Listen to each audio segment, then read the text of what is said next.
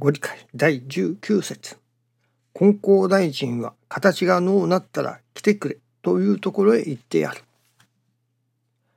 巨来するもの、それは金光大臣取り次ぎの働きの場であるここに始まる。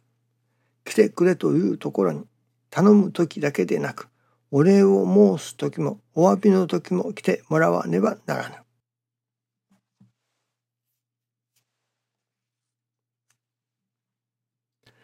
神様のおかげをいただくと申します。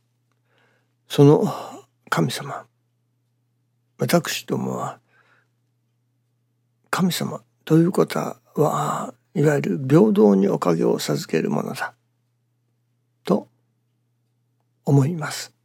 まあそれが私どもとしてはそういうエコひいきのない神様誰にでも平等におかげを授けてくださる神様。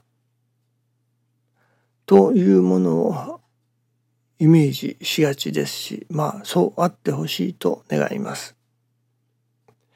けれどもこれはどうも人間のまあ勝手な思い込みというのでしょうか。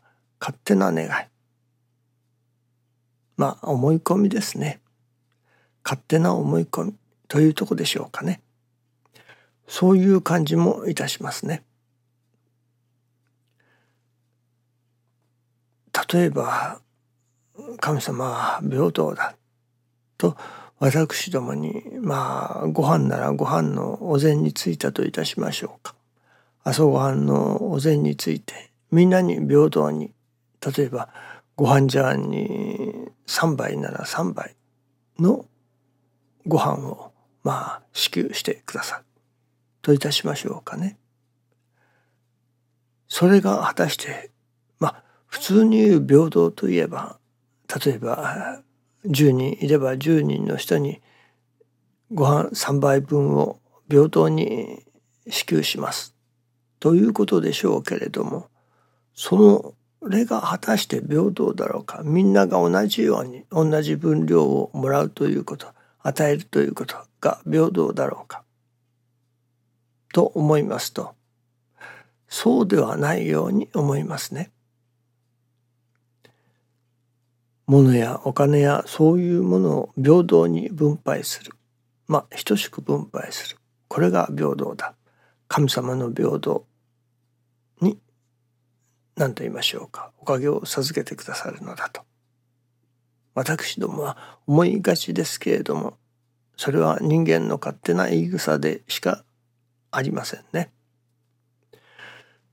私などは胃潰瘍の手術をしておりますしもともとそのたくさん食べる方ではありませんからまあ一杯のご飯を食べるのがせいぜいですね。片や大食いという人がおられます。例えば毎日毎朝その5杯の食事をいただかなければ満足しないといったような体格の大きな人がおられるといたしましょうか。そういう人たちには3杯のご飯をいただいてもまだお腹はいっぱいではない。いわゆる満足できないわけです。ところが私などは3杯も出されるともう食べきりません。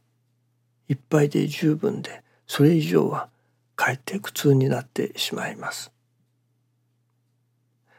いわば誰にでも同じように同じ分量を与えるのが平等だということではまあそうかもしれませんがそれでは人が助かるということにはならない。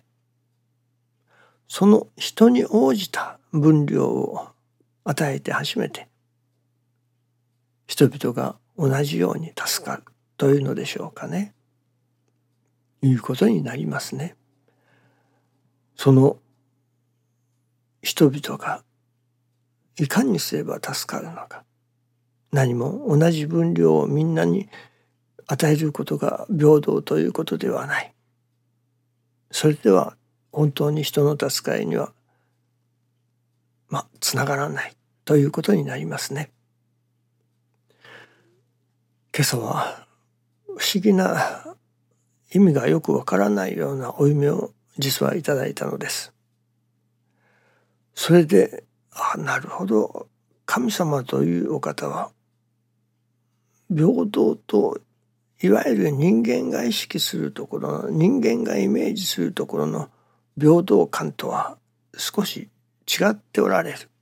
まあある意味師匠が申しておられましたことは神様からエコひいきをされるような人間になりなさいというのか神様からエコひいきをしてもらえるような信心をしなさいと教えてくださいましたね。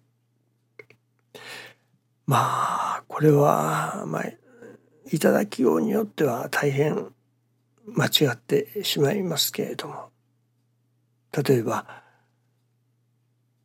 テストといたしましょうか。何か学校で試験を受ける。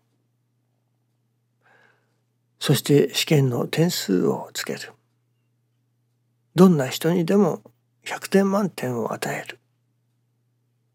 まあこれが平等であるようにも思いますけれども。まあご飯の例から言いますとね。しかし勉強をした人にも100点。勉強をしない人にも100点。を与えたのではちょっとおかしなことになりますね。その勉強をした人には勉強した人に応じる点数を遊びを設けて勉強をしなかった人にはそれ相応の点数をつけるということの方がまあより現状に即したものではないでしょうかね。ですから神様は平等だと言ってもその誰にでも等しいように扱われるということではないということなのですね。神様が誰でも同じように助けてくださるというわけにはいかないということなのです。実はお夢の中で二代親先生がその物置かなんかの屋根ですねその屋根に登っておられて私にそのその屋根の上からいわゆる植木鉢でしょうかね。そういうもののあれを取ってくれこれを取ってくれと。それを屋根の上にあげられるといったようなところのお夢だったのですが。いわば下に置いておくよりか屋根の上に上げた方がより日当たりが良いわけですね。いわば日の当たる場所に出そうとする。そのためにはあの植木鉢がこの植木鉢がと選ばれるわけですね。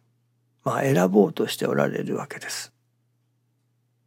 これは神様がやはり選ばれる神様から選ばれるその神様から選ばれたその植木鉢が日の当たる場所より良い日の当たる場所に出られるというのでしょうかね出してもらえるというのでしょうかね。まあその基準が何であるかは分かりませんでしたけれどもそのやはり神様から選ばれて選ばれたものがより日の当たる場所に出ることができる。というある意味神様がエコひいきをなさる。ということにつながるわけですね。しかしその神様のエコひいきといっても例えば勉強のできないというのではない。勉強をしてこなかった。宿題をしてこなかった。その遊びほうけている子供をに点数を上げよう。というのではないということなのですね。勉強をするでもそれこそ真面目にコツコツと勉強をした人その人にはそれ相応の扱いをしてくださる。しかし遊びほうけていた人にはまたそれ相応の点数しかもらえない。いわばその人に応じた扱いをしてくださる。というそれが神様のまあ平等だということでしょうかね。その人の心のありように応じてその人の心磨きの精進のあり方に応じて日の当たる場所にでも神様が出してくださることであろう神様が選ばれることであろうと誰も彼もがその何と言いましょうか日の当たる場所に選び出されるわけではない。ということなのですね。その神様から認められる信心をして初めて神様が私どもを選んでくださる。日の当たる場所へ出そうと選んでくださる。まあ確かに平等におかげを授けるというよりか平等にいわゆるチャンスを与えると。その与えられたチャンスをどう生かすか。それは私どもの新人遺憾だということでもありますね。神様は等しくみんなにまあそのチャンスを与えてくださる。けれどもみんなに同じようにご飯を配るというような平等の与え方ではない。そういう意味において神様がエコひいきをしておられるように見える時もありますね。それは自分のまあ不行状というのでしょうかをさておいてあの人ばっかりエコひいきをしておられると見えることがあるかもしれません。確かに神様は信心が手厚い人と信心の薄い人と同じように扱われるということはないということですね。手厚信心をすれば手厚信心をするだけの扱いをしてくださる。信心が薄ければやはり薄いだけの扱いをされる。まあそういう意味においては何と言いましょうかね私ども人間から見ればエコひいきをしておられるように見える時があるかもしれませんね。神様からそれこそエコひいきをされるようなああこの氏子はいい氏子だこの氏子を日の当たる場所に出そうと思ってもらえるようなやはり信心の稽古をさせていただかねばなりませんね。どうぞよろしくお願いいたします。ありがとうございます。